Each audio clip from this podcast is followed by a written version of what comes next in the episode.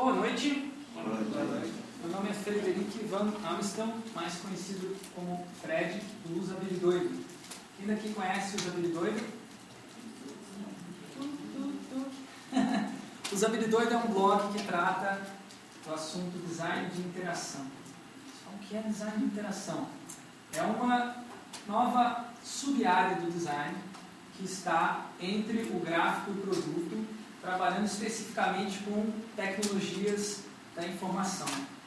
A design de interação hoje é a aplicação de alguns conhecimentos de gráfico de produto na área de TI, conformando uma nova área, cuja preocupação não é o produto nem o gráfico, sim a interação. Eu vou mostrar alguns projetos que são da área de design de interação, mas a abrangência dessa palestra é maior. O que eu vou mostrar são ficções de design, que não precisam necessariamente estarem dentro da área de design de interação, embora seja a área hoje que mais investe nisso. Você pode trabalhar com ficção de design na área de gráfico, pode trabalhar na área de produto. E de fato isso é feito nessas áreas, mas não com uma sistematização como é feito na área de interação. A área de interação, essa parte de ficção, ela já está madura como um produto de mercado. Existem oportunidades de mercado na criação de ficções de design. Eu vou mostrar principalmente filão. Principal filão hoje são os filmes de ficção científica. Mas existem outros dentro de corporações. Existem demandas também por ficções de design comerciais. Eu vou mostrar alguns exemplos para vocês. Tá? Inicialmente, uma apresentação do palestrante, quem está falando, né? Quem é Frederico Van Amstel? Então, eu. Nossa, que devagar isso aqui. Eu sou formado em comunicação social, tá? jornalismo. O que, que tem a ver com design? Com design tem a ver que design é comunicação para mim. Tá? Eu no mestrado em tecnologia eu pesquisei mais especificamente a área de design, tentando vincular comunicação com tecnologia de informação. Eu encontrei o caminho do design de interação como sendo o meio termo entre essas duas áreas. Tá? Design de interação se preocupa muito com comunicação. Comunicação é um fenômeno de interação humana, tá? dos mais importantes. Usabilidoido foi onde eu descrevi a minha trajetória, meus estudos, as minhas pesquisas e principalmente os meus experimentos. Quem quiser acessar no site lá, vai encontrar aí muitos textos sobre esse assunto e também alguns protótipos. Mas a minha atividade mais recente, que eu acho que vale a pena ressaltar, é o Instituto Faber Rubens, que é uma ONG fundada aqui em Curitiba com alguns colegas que estudam e pesquisam a área, que desenvolve projetos experimentais. A gente fundou uma ONG que oferece serviços de pesquisa para empresas e também oferece projetos de, de ensino. A gente também faz alguns treinamentos, alguns cursos, como por exemplo a pós-graduação em design de interação.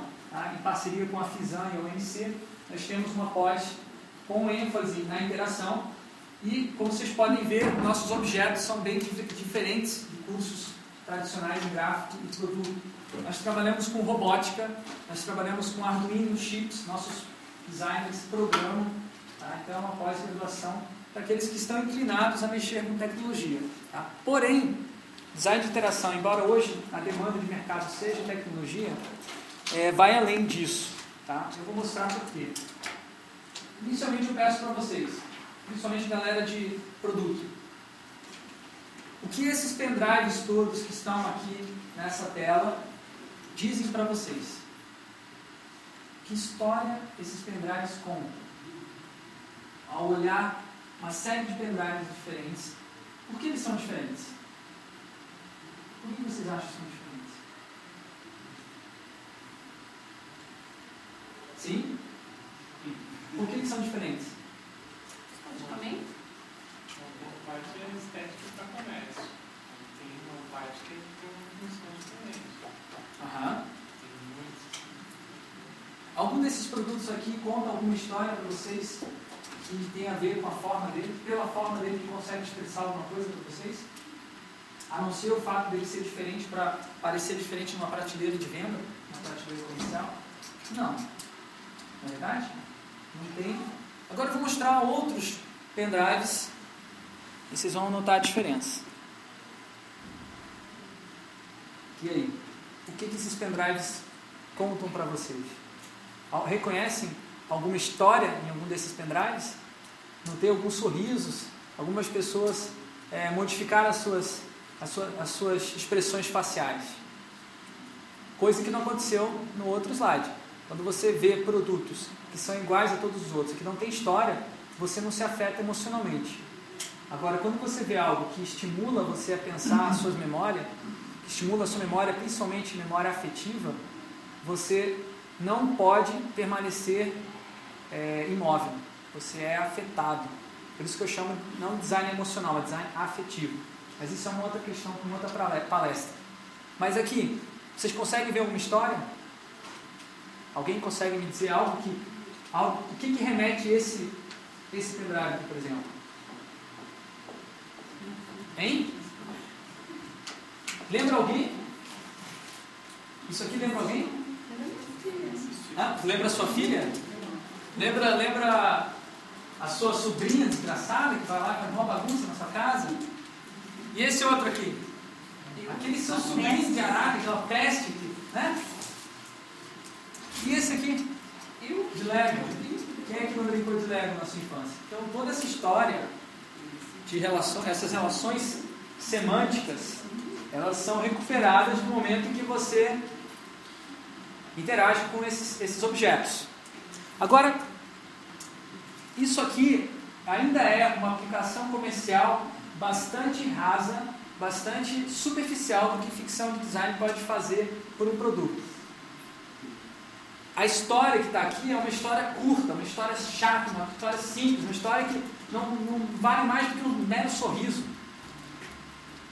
Você não vai conseguir ficar olhando, interagindo, brincando com esse negócio mais do que alguns segundos. Depois que você tiver um pendrive desse, vai chegar uma hora que você vai enjoar. Porque ele não fala mais nada. Agora pensa se você tivesse um pendrive desse aqui, meu cara. Esse aqui sim, isso aqui sim que é uma história. Jerry Jalava é um programador meio afetado. O sujeito estava dirigindo a uma velocidade além do normal, um dia de chuva, numa estrada, na sua motoneta, e por acaso veio um animal, passou, bateu na moto dele, o cara se estatelou no chão, se levantou e começou a xingar, da mãe, desgraçado, esse animal, vagabundo, cara, animal estirado, morto no chão, o cara xingando. De repente, ele vai acender um cigarro para se, se acalmar, quando ele nota, está faltando um pedaço do dedo dele. Ah, o cara se desespera, vai para o hospital, os médicos fazem o possível e não conseguem salvar a parte do dedo dele. Infelizmente foi esmagada, perdida completamente. E aí, os médicos perguntaram para ele, o que você faz, moço? Para saber se o cara vai ter um prejuízo muito grande no trabalho dele por perder aquele dedo. Aí ele falou, sou programador, trabalho com computador. Aí o cara falou assim, é, o médico todo espirituoso fez uma brincadeira, né? Ah, você quer que eu coloque um pendrive USB no teu dedo? Na sua prótese do seu dedo? O programador adorou a ideia, falou, perfeito, é exatamente isso. Olha como o cara é sinistro. Né? Vai combinar perfeitamente com o meu estágio. O cara fez um implante de pendrive USB no dedo dele. E agora, hoje, ele anda com o pendrive onde quer que ele vá, esteja vestido ou esteja nu. Eu pergunto para vocês, olha, olha o silêncio que ficou aqui na sala. Olha os olhares que vocês estão me, me dirigindo agora neste momento são de arrebatamento. Vocês estão pensando, puxa vida, se eu fosse, ui, que coisa nojenta, se fosse meu namorado, meu Deus do céu, mandava embora. Meu Deus, que coisa mais nojenta, estranha, dá um negócio, uma ânsia. Por quê? Porque mexe com muitos valores com muitas histórias que vocês já tiveram. Quem daqui já não teve uma história de alguém na família ou conhecido que foi mutilado com um acidente? Essa história, essas histórias são fortes, porque é uma mudança drástica na vida de alguém querido. E eventualmente uma mudança que pode ter significados positivos ou negativos, em geral negativo. Então já levanta coisas que deixam você mais tenso. Depois, a questão de tecnologia entrando dentro do corpo humano. Isso é um tabu. É um tabu que os filmes de ficção científica exploram a dar com o pé. Né? E que as, algumas empreendimentos comerciais exploram também somente ganham muito com isso. E eventualmente no futuro vão ganhar com coisas como isso. Porque isso aqui está naquele limiar entre o que é, é aceitável e o que não é aceitável na sociedade. Silicone hoje na sociedade é aceitável? É, é aceitável. Mas é uma intervenção do corpo, é um objeto externo, é artificial.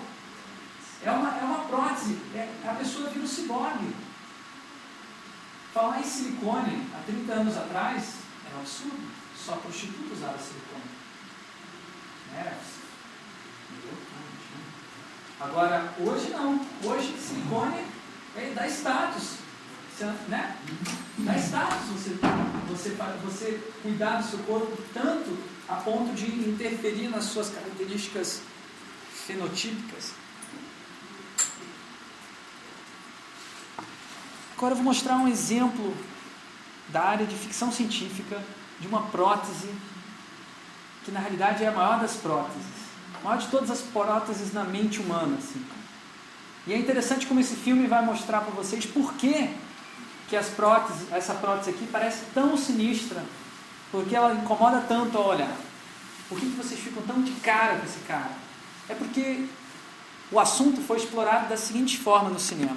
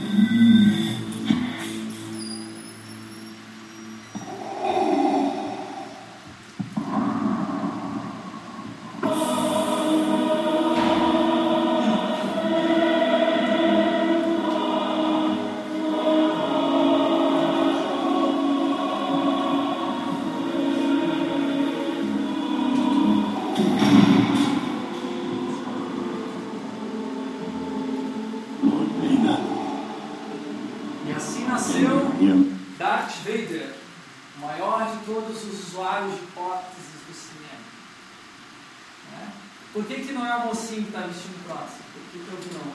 E por que, que o vilão tem que ter uma prótese? Porque eles, a relação vilão representa também o papel da tecnologia na sociedade. A ameaça, o filme de Guerra nas Estrelas mostra as novas tecnologias como sendo uma ameaça, porque cria um mundo todo controlado, onde há vigilância total, onde as pessoas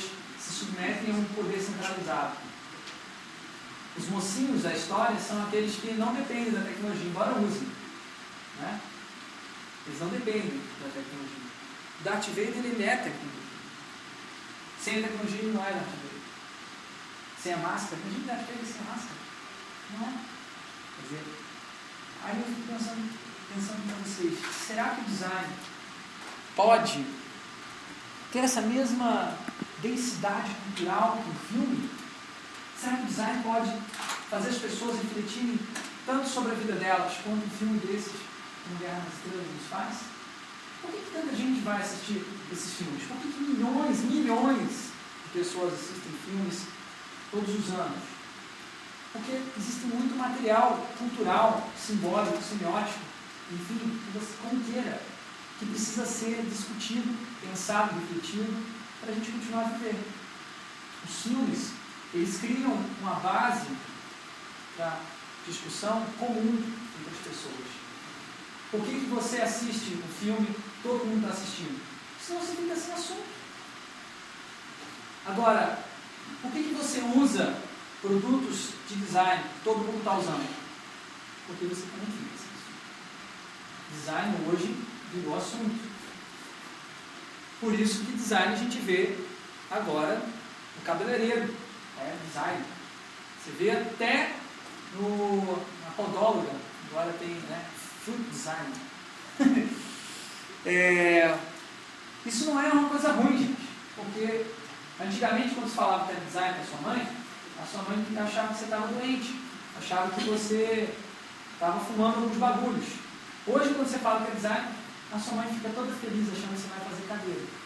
Né? Pelo menos sabe que é alguma coisa, né? Alguma coisa sabe. Mas então, será que o design não pode ensinar mais coisas do que simplesmente ter uma cadeira bonita é melhor do que uma cadeira feia?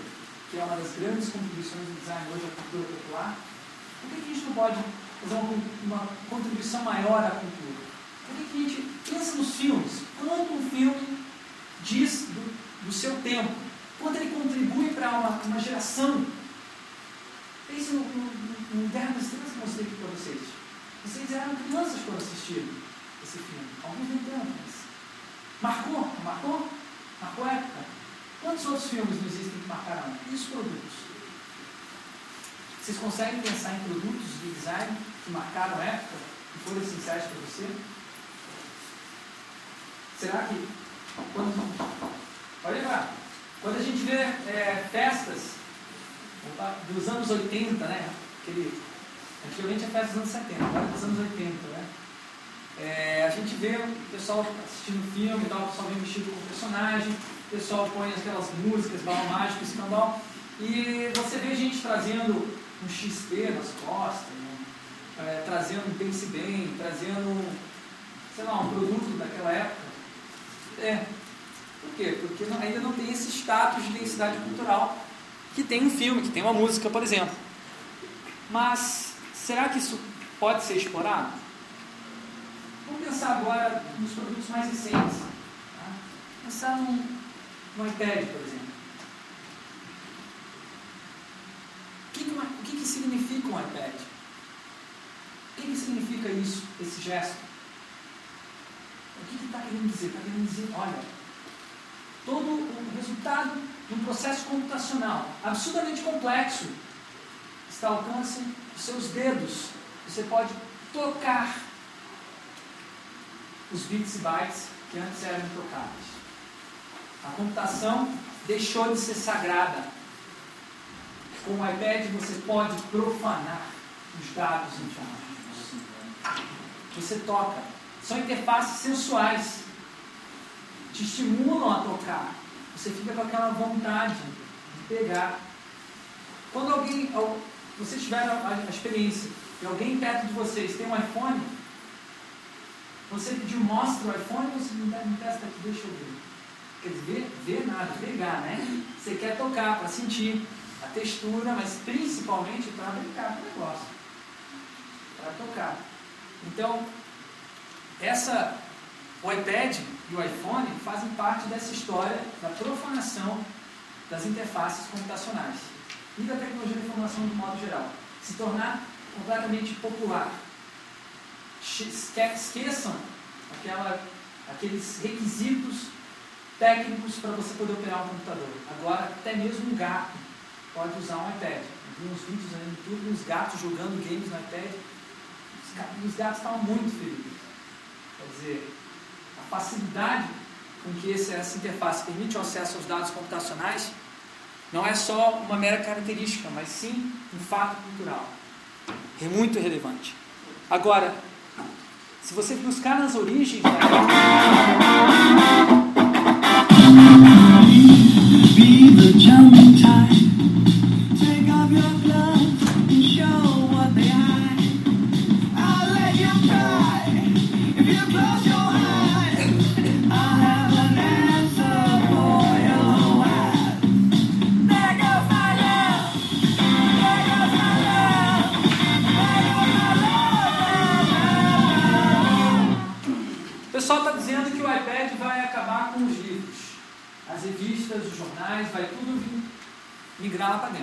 Eu não acredito.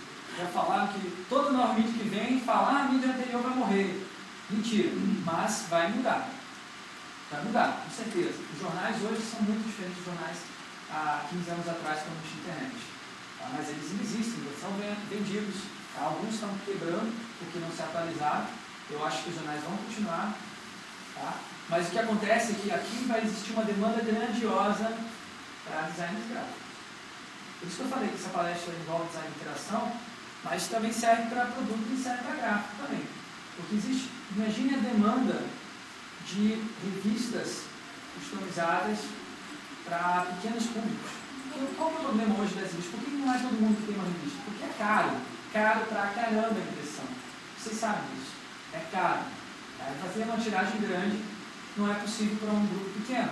Com o iPad, isso é possível. O custo digamos assim, de impressão é zero. O único problema é que as pessoas têm que ter um iPad. Agora, barateia o iPad, começa a vender iPad made in, made in China. Quer dizer, já é made in China, todos os produtos da Apple são feitos na China. Mas made in China, market by China, né, o, tipo o iPhone, o iPad. Né? Vai, vocês acham, vocês duvidam que vai vir iPad? Claro que vai. Os chineses vão fazer um negócio barato. Quando todo mundo tiver um negócio desse, aí vai ficar mais fácil esse tipo de distribuição. Então eu vejo dentro da área de TI uma oportunidade muito grande para designers em qualquer área, não só especializados nisso. Mas voltando à questão das ficções de design. A Apple é, criou o iPad em 1989. Como é que é isso? Está sendo lançado agora em 2003? Sim. Primeiro, para você fazer um produto, você tem que ter uma grande visão sobre ele. E essa visão, ela só se constitui através de uma ficção, quando o produto ainda não está pronto. Existem vários tipos de ficções, desenhos, rascunhos, é, storyboards. Agora, a que eu acho que mais impacta e marca a memória são os filmes, são os vídeos. Por isso você pode aplicar uma ficção de design dentro do ambiente comercial de uma forma extremamente rentável. O exemplo é o Nomad Navigator, que é um vídeo que a Apple fez em 1989, que praticamente previu tudo que o iPad é hoje. Olha só que impressionante.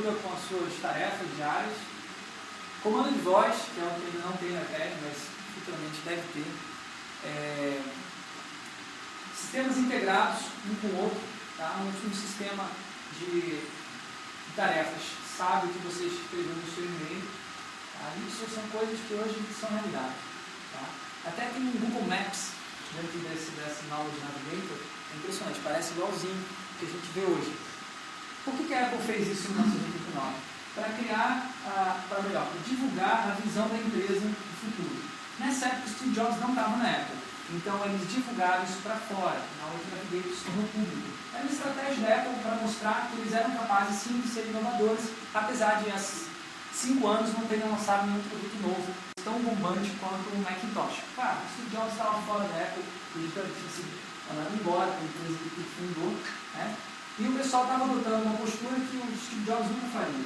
Hoje em dia ele, ele não faz, ele não produz mais isso aqui para fora. Por quê? Porque isso aqui é, é, é você mostrar para o teu concorrente o que, ele pode fazer para te acabar com você. Entendeu?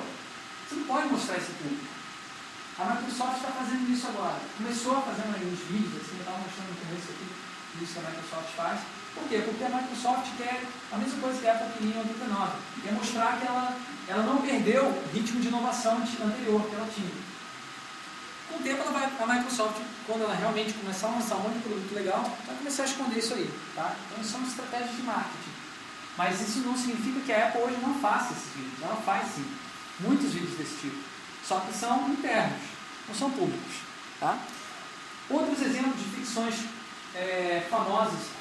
de design dentro da área comercial, o MEMEX, aliás, não é tão comercial, mais ou menos, é mais acadêmico, né?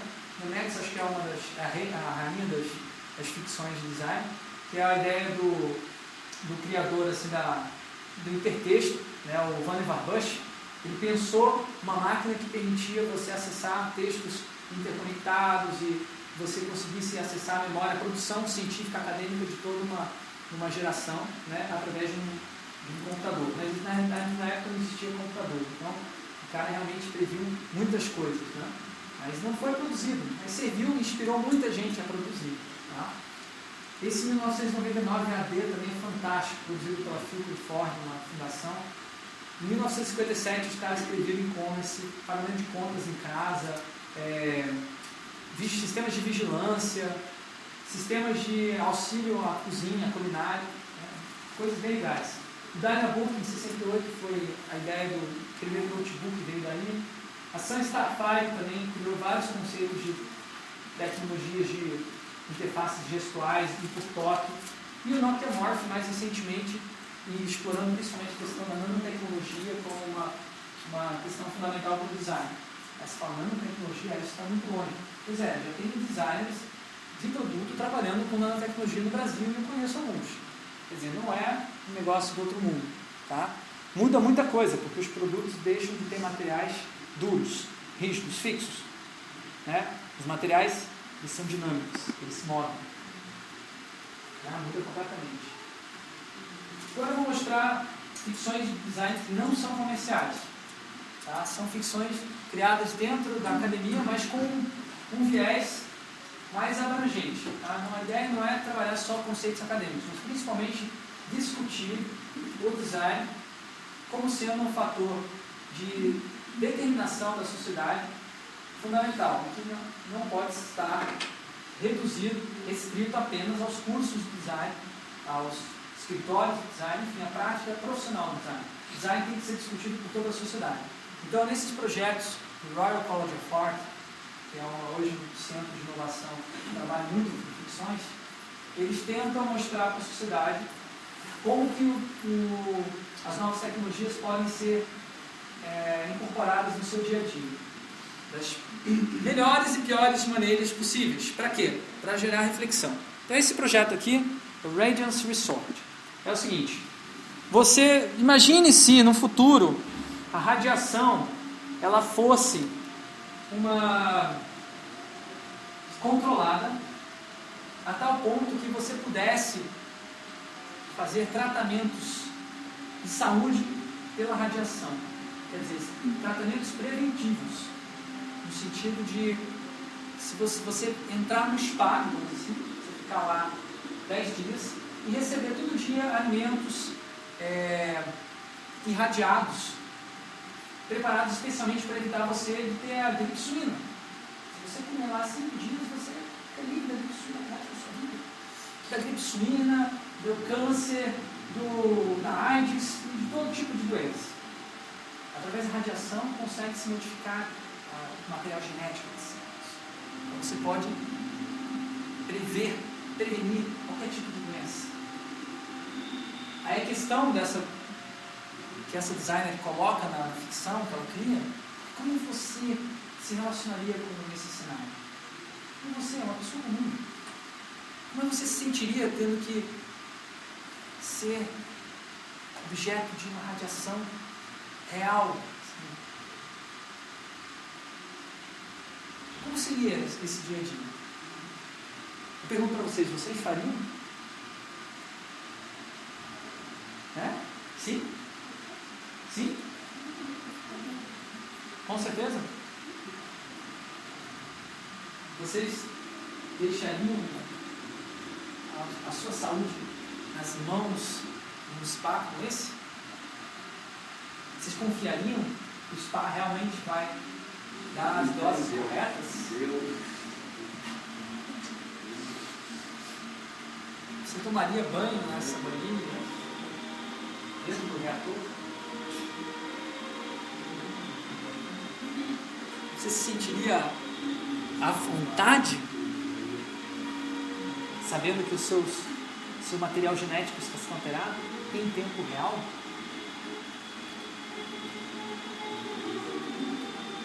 Você se sentiria uma pessoa mais importante na sociedade sabendo que só você, que tem milhões na sua conta financeira, pode pagar por esse, esse tratamento preventivo, enquanto que a grande parte da população não pode? São questionamentos que o projeto propõe.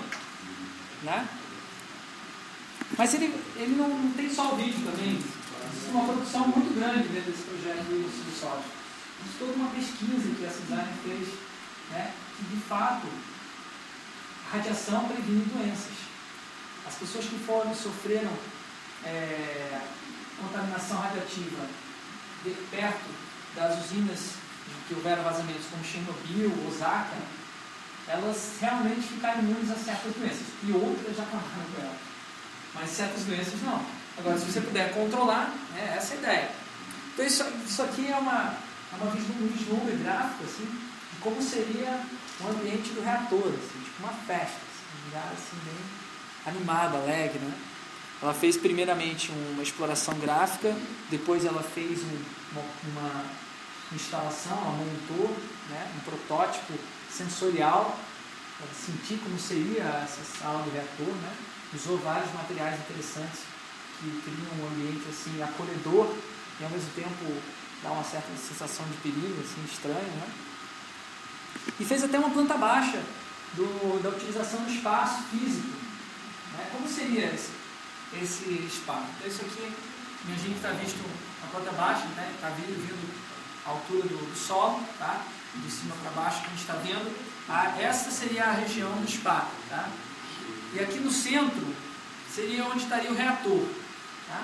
O reator estaria aqui, a radiação ela, ele vai passar por alguns cômodos do, do spa até que seja desembocado tranquilamente no rio, onde ele se dispersa a radiação e ela se torna inofensiva para a natureza em pouco tempo uns 2 milhões de anos. Então, são alguns questionamentos, assim, como que a gente vai lidar com essa radiação também, se começar a usar assim dessa forma industrial, como a gente vai lidar com os resíduos? Só que ela traz isso com tons de ironia, com tons de humor, com tons de, de sarcasmo, que são recursos literários utilizados em filmes, utilizados em, em livros,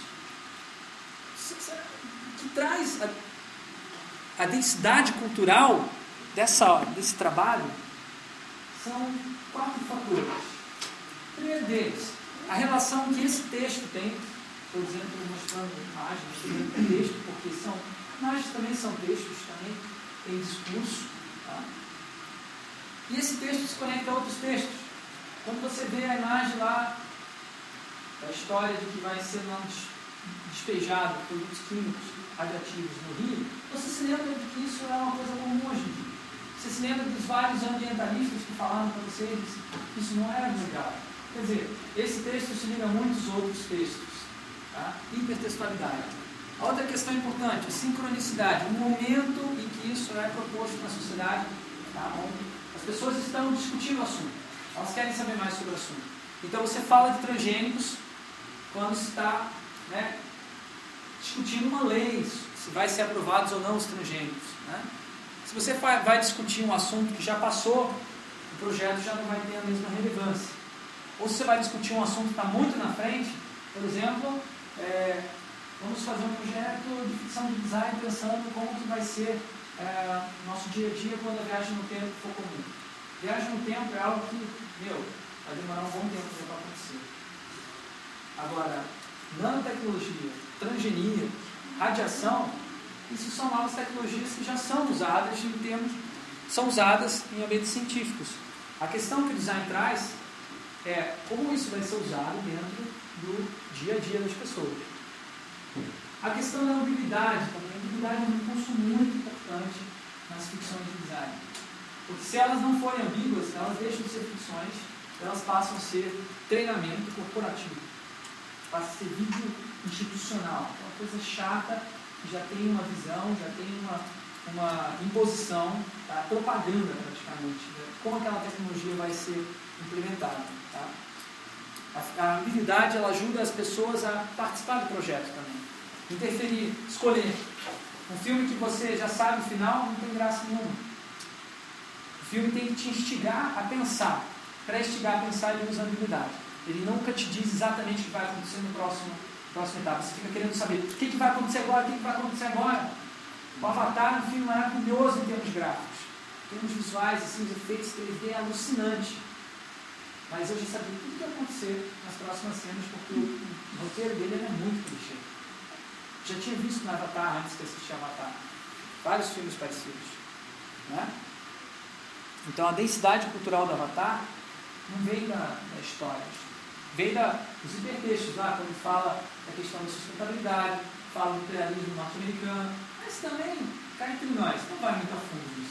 Grande lance do Avatar que bombou mesmo foi a utilização da técnica 3D. Todo mundo queria ver como isso se dava. E eles conseguiram fazer um negócio muito bem feito nesses termos.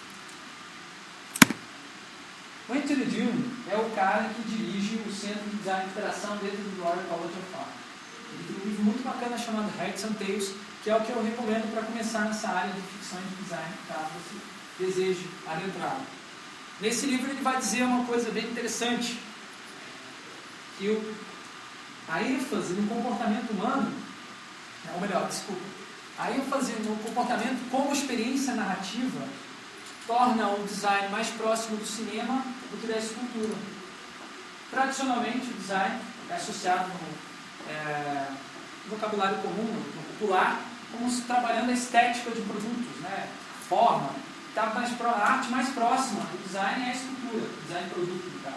Ele está falando, olha, se a gente tirar um pouco o foco na forma e focar no comportamento humano, trabalhar o comportamento, noções de comportamento, a gente vai estar aproximando o design mais da, do cinema.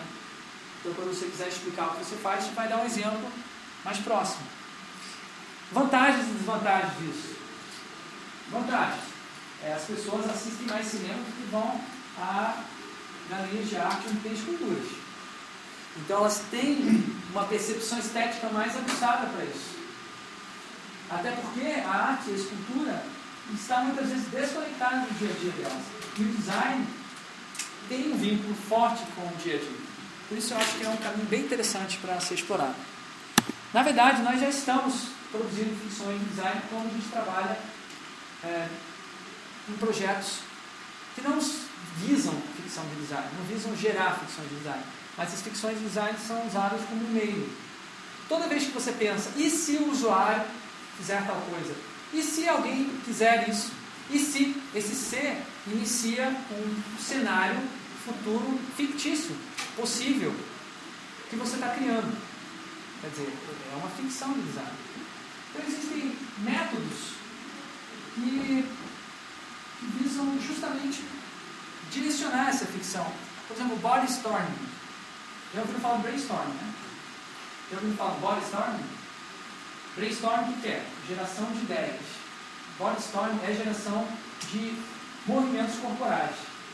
Você utiliza é, um ambiente e você se coloca no lugar do usuário naquele ambiente e usa o seu corpo como se você estivesse interagindo com aqueles produtos.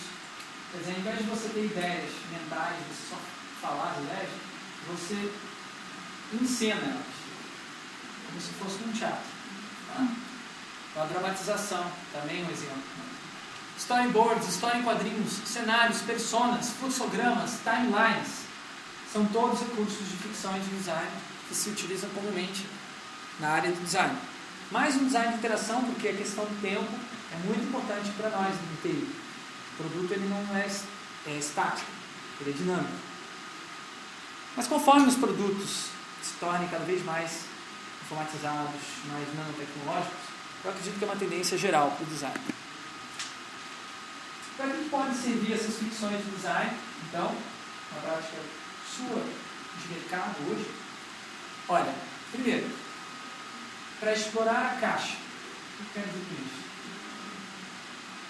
O grande lance das ficções de design não é que elas permitem você pensar fora da caixa, que permitem pensar sobre a caixa Quais são os limites impostos ao pensamento sobre isso? Quais são os preconceitos do que é, pode ser uma cadeira?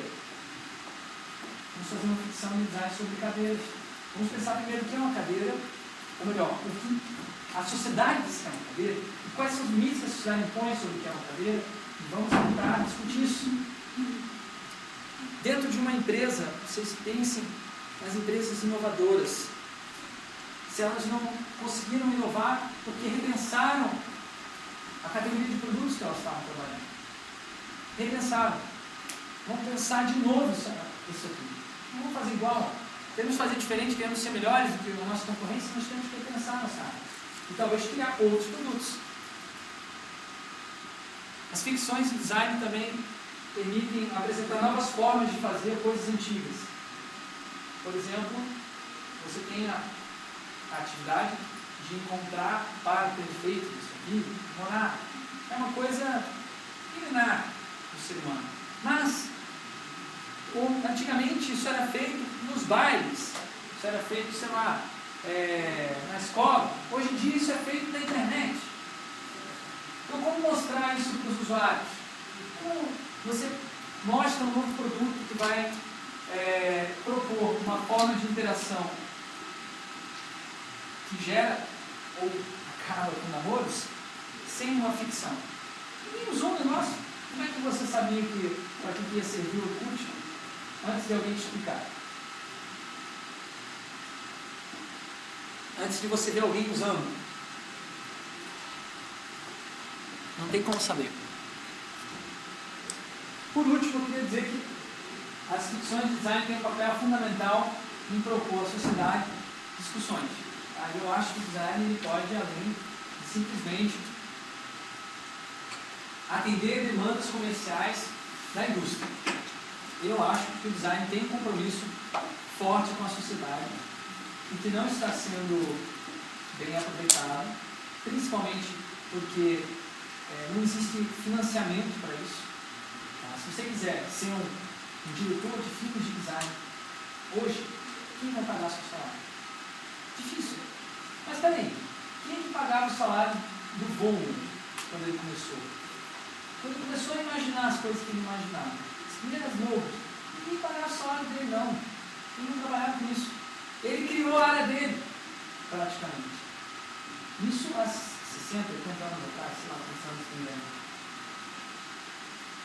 Se vocês querem trabalhar com isso, vocês podem criar essa área. Mas vocês têm que estar cientes do que se trata. Tá? E eu acho que existe uma área muito grande para ficções de design, assim como hoje você tem os curta-metragens, tem produção, tem grana para você fazer curta hoje do governo. Você tem várias leis de incentivo à cultura que podem sustentar isso. Você pode, por exemplo, hoje encaixar um projeto de ficção de design dentro do sistema de financiamento lei de incentivo à cultura para produzir um curta. E na verdade você está produzindo uma ficção de design. É possível. Agora, a área que eu acho que mais é, precisa de, de ficções de design, mas já trabalha em ficções de design, é a área de experience design. Alguém aqui já tinha ouvido falar? Não? Experience Design é o Ultimate Design. É o design mais poderoso de todos os designs inventados. Mais sinistro. Mais interventor na vida humana. Mais controlador de todos. Que é a ideia de que você não projeta produto, não projeta gráfico, não projeta é, interface, você não projeta isso. São partes de um projeto maior, que é o projeto de Você controla todos esses meios para que a experiência do sujeito, no determinado momento da sua vida, que ele está interagindo com uma empresa, uma organização, seja totalmente focado no que a empresa quer que a pessoa perceba. Pense na Disney. Como eles criam um outro mundo totalmente projetado e fazem você querer vivenciar esse mundo de dentro dele entrar nesse mundo.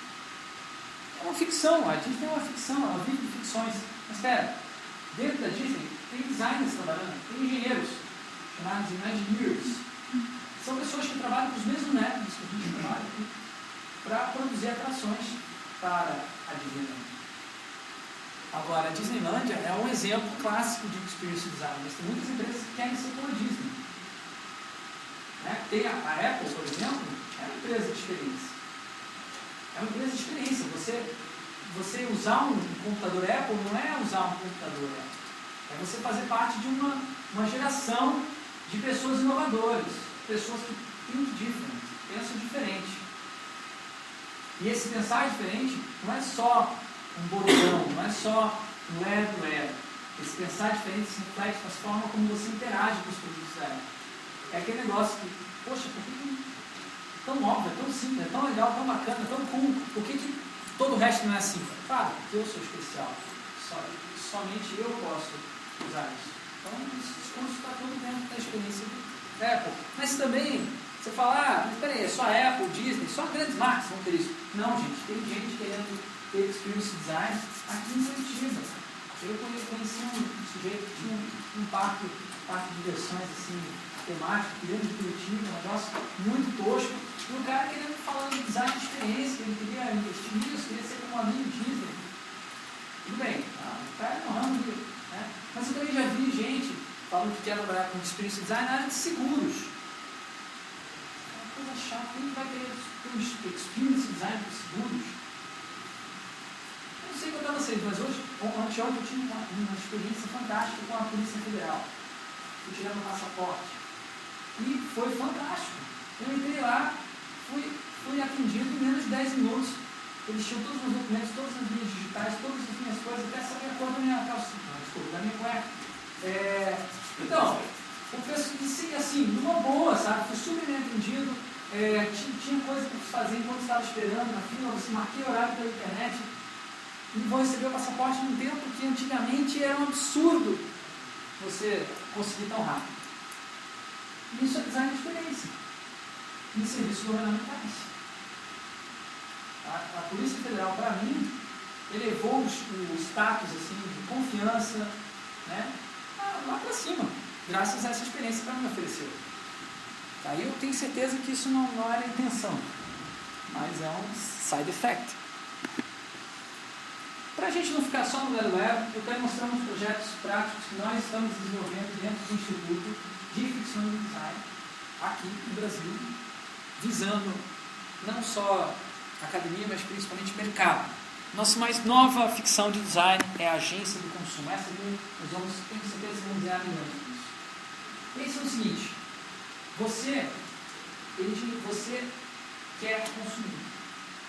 Você, todos nós queremos consumir. A vida se resume muitas vezes a consumir. Na verdade, a vida é consumir. Todo mundo aqui sabe que é, desde a hora que a gente acorda até a hora que a gente deita, inclusive enquanto estamos dormindo, nós queremos consumir.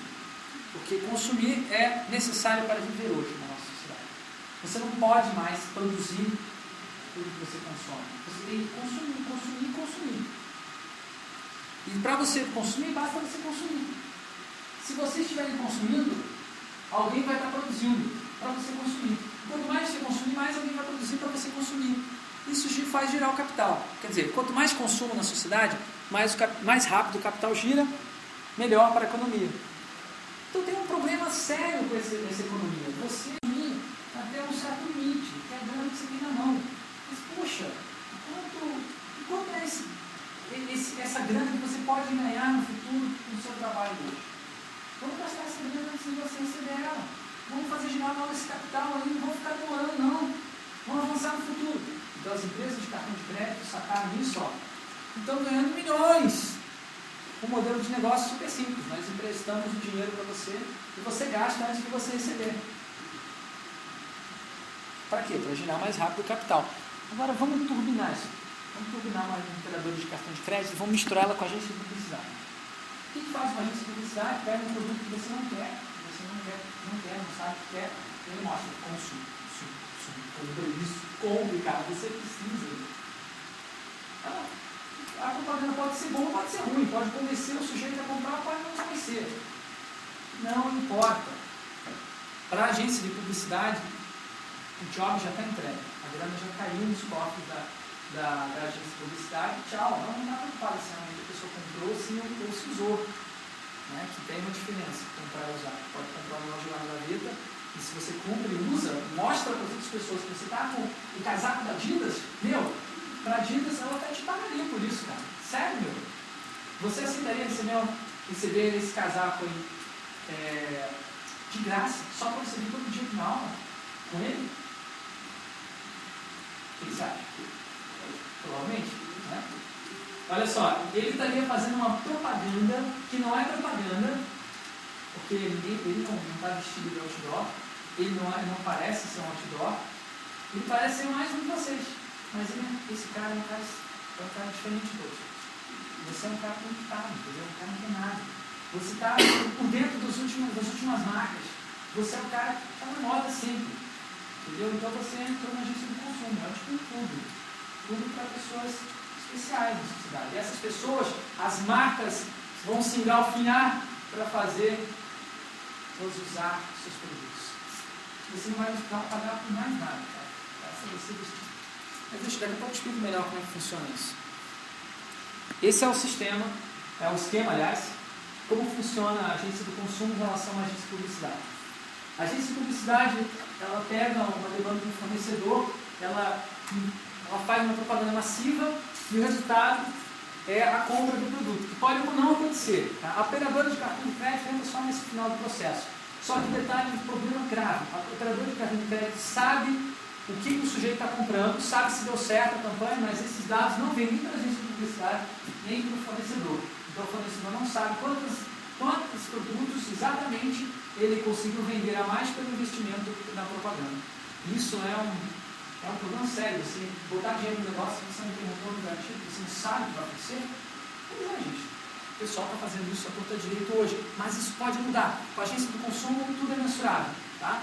Então, a agência do consumo começa que ela não trabalha com o fornecedor. É pelo contrário. Ela vai justamente tentar granjear ofertas do, dos fornecedores a partir do quê? Das demandas dos consumidores. Então, você, você vai mostrar tudo que você quer consumir para a agência do consumo, ela vai saber todos os, todas as necessidades dos seus, dos seus consumidores, vai negociar com os fornecedores. Se não quer vender para os nossos consumidores, beleza, tchau, tem alguém que venda. Tem alguém que quer que venda. E vai gerar pacotes de produtos que vão ser vendidos como serviços. Você não vai mais comprar a roupa, você vai emprestar. Você não vai mais comprar um carro, você vai alugar o carro. Veja esse cara aqui, esse sujeito, é quase igual esse nosso amigo aqui da sala. É estiloso. É um cara que está, né, né, está sempre na moda. Cara, eu pergunto, o que vocês estão rindo? O que vocês estão rindo do sujeito aí? Que vocês estão rindo do sujeito? Gostaram do sujeito? Gostaram dele? Hã? Não? O que, você acha? Que ele está na moda? Está na moda? O que você acha, moça? Está na moda? Está horrível? Não, peraí, peraí. Deixa eu perguntar uma coisa. Você já, você já andou na mídia? Você já usou um iPhone? Então, moça, desculpa, mas no início de consumo você não pode falar nada desse cara. Porque ele está no status de consumo mais elevado que você. Na agência do consumo, você, na agência do consumo é assim. Você só recebe ofertas, você só recebe ofertas de consumo de acordo com o número de pontos que você tem. Entendeu? E esses pontos, eles são ganhos pelo, pelos rankings, pelas notas que você ganha de pessoas que estão no status elevado maior que você.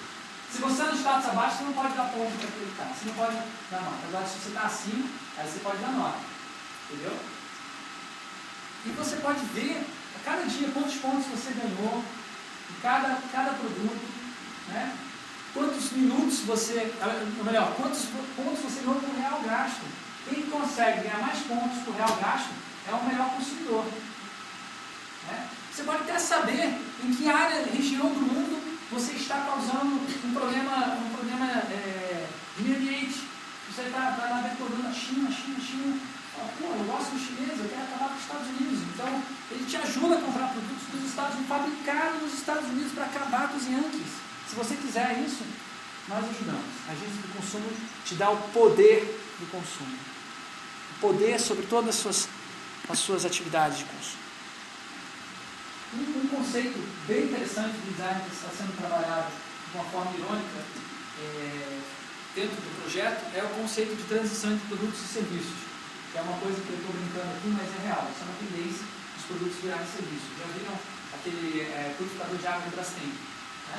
Aquilo lá não é um produto, você não compra. Você compra o serviço de purificação de água, a Brastemp instala na tua casa, eles purificam a água e vem todo mês fazer manutenção para que aquilo ali não fique cheio de impureza, sujo, como ficaria se você deixasse lá um ano sem limpar, e aí a água ficaria mais suja do que estava antes de entrar no filtro. Por isso que a Brastemp tem como serviço, para garantir que a água vai ficar boa, sempre. Tá? Então a Brastemp vai lá, faz regularmente a manutenção. Então é um produto que virou serviço. E os serviços viram produtos. Por exemplo, é, celular, né, telefonia, telefonia. Antigamente era, era um serviço, pagava todo mês tal, só tinha fixo, né? De repente vem o celular, surge o cartão pré-pago. Você paga lá, então tem acesso ao serviço de ligação, mas é um produto, você comprou o cartão. Antigamente realmente tinha um cartão físico, hoje em dia não, não precisa mais. Tá? O produto de novo virou serviço, o serviço virou produto, e isso é um, é um fluxo tá? que vai se alterando com o tempo. Vamos ver como que isso se aplicaria no último, dentro da nossa agência de consumo. Transformação um serviço que, nossa, não está sendo muito pouco explorado pelas marcas hoje, que a hora que esse, essa atualização de slides cair na mão de um diretor de uma dessas empresas, tenho certeza que eles vão me chamar e me oferecer milhões por isso, ou então vão fazer e vão ganhar milhões sem me dar um tostão furado. Você já imaginou, já pensou na possibilidade de ter um pé da Nike? Não, não, não falei tênis da Nike. O pé da Nike, editado pela Nike, um pé perfeito para correr. Você já pensou em ter um olho da Dolce Gabbana? Não, não falei óculos, nem lente.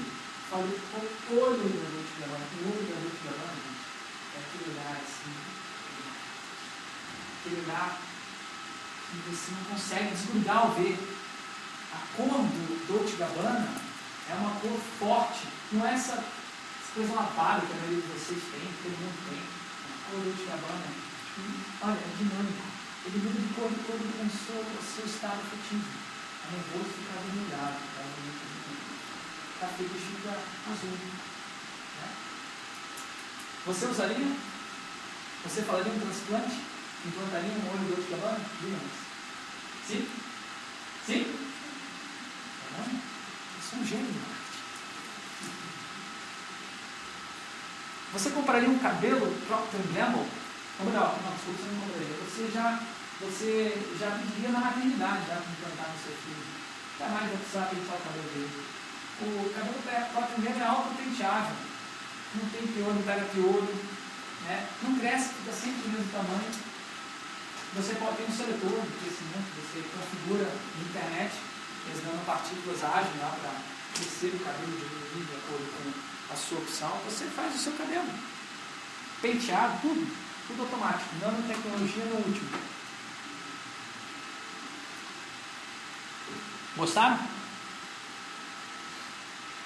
que, que a gente está querendo com esse projeto? Queremos cutucar. Tá? Você fala, Fred, você acha que isso é possível? Eu acho. Mas eu não quero que isso aconteça. Eu estou. Algumas coisas, né? Outras coisas quero. Mas eu acho que é bom que a gente discuta antes que isso aconteça. E a gente descer. Essa é a ideia. Tá? Outro projeto que eu queria mostrar aqui também é o Rupturas Tecnocut, projeto de ficção do design, como essa imagem mostra, é quebrar um padrão automatizado por exemplo, vocês querem assim esperar o no Natal, e veio o lobo, o lobo do, do deserto, do, do neve, visitar ele. Então, o que acontece? Muda-se as configurações, criam-se traumas, né? As pessoas refletem sobre as suas posições sociais na ruptura. Então, o nosso esquema é o seguinte, desse projeto. Identificar um comportamento automatizado na sociedade, alguma coisa que as pessoas fazem no dia a dia sem pensar, propor uma ruptura através de uma intervenção de design, quebrar as pernas do sujeito e fazer ele refletir se é aquilo mesmo que ele quer fazer ou não. O primeiro deles é o, esse aqui, fumaça colorida para os canos de escape dos carros. Imagina, hoje em dia a gente polui uma atmosfera absurdamente graças a um negócio chamado catalisador catalisador, o pessoal diz, não, o catalisador ele reduz a emissão de poluentes, é, mas ele torna eles invisíveis. Antigamente, quando você ligava o carro e precisava um acelerador, saía uma nuvem atrás, você sabia que estava poluindo. Hoje em dia você não sabe mais, você polui 80% menos, mas você não sabe que você polui 20%. Então você anda muito mais com o seu carro, você não como ele está poluindo o ambiente. No final das contas, você polui mais do que se você tivesse sem catalisador. Pensaram nisso? Isso é design, foi projetado. E se no, a gente pudesse mandar uma mensagem para o passado? Se você pudesse agora escrever um e-mail para você mesmo, há 10 anos atrás, o que você escreveria? O que mudaria na história humana se a história humana tivesse múltiplos momentos? Bastante coisa, acredito eu. Isso aqui não está muito longe de acontecer tecnologicamente. Né? Por exemplo, ah, como é possível? É, você já ouviu, ouviu falar de algoritmos de previsão? O algoritmo de previsão ele é quanto às possibilidades de, melhor, quanto, quanto, tanto quanto a quantidade de dados que você coloca em simulado. Por exemplo, você tem uma, uma série de dados que mostram como foi o comportamento de uma pessoa durante 20 anos, os próximos 10 são previsíveis de algoritmo. Então, você poderia mandar, uma, você poderia receber uma mensagem de você mesmo no futuro, hoje, dizendo, por exemplo, por favor, pare de fumar que agora eu estou com enfisema. Porque a possibilidade de você ter enfisema por fumar é tão grande que se você estivesse lá 10 anos depois, você mandaria uma mensagem para você mesmo hoje dizendo para parar de fumar. E é certeza que você faria isso. O algoritmo garante que você faria isso. Se você pudesse. Então você recebe. Outra coisa interessante também. Vocês já pensaram nas origens dos produtos que a gente tem no nosso dia a dia, né? Já, alguém já viu aquele filme A História das Coisas? De sustentabilidade. Então, é, a gente tem a maior parte das nossas coisas em volta, a gente não sabe de onde vem, não sabe a história. Mas que tal conectar as coisas com as histórias em tempo real? Que tal você saber exatamente como está o estado da nascente onde está sendo coletada a água que cai na sua pia em tempo real. Saber se ela está poluída, se tem crianças brincando, se enfim, tem uma indústria jogando poluentes. Saber se está, o assunto está secando. Que mudaria no seu comportamento? O que mudaria na, no tempo que você deixa aberta a água rolando enquanto você escova o teu dente? Tá aí umas questões aí que o projeto propõe. Então esse é o projeto ficções de design. E por último, eu queria, o último, a, última, a maior das nossas ficções de design, eu gostaria até inclusive de convidá-los a participar, a entrar na nossa igreja, a igreja do desígnio divino. Então a nossa igreja, ela coloca o design como uma religião. Se o design fosse uma religião, eu peço perdão a todos aqueles que têm algum credo, eu, eu tenho meu credo, não tem nada a ver com isso aqui, estou mostrando um projeto profissional, tá? uma ficção de design, não é real isso, não, é, não existe essa igreja mas talvez exista. Tá? É, talvez exista no futuro próximo. Que é o seguinte, o nosso objetivo na igreja da, do desígnio divino é transformar homens comuns em deusiners. Todos podem ser deusiners, não precisa passar por faculdade nenhuma. E na realidade a faculdade não garante que você vai ser um designer. Você tem que fazer o ritual. O ritual de purificação da metodologia do design. Você tem que descobrir a metodologia perfeita, um contato com Deus,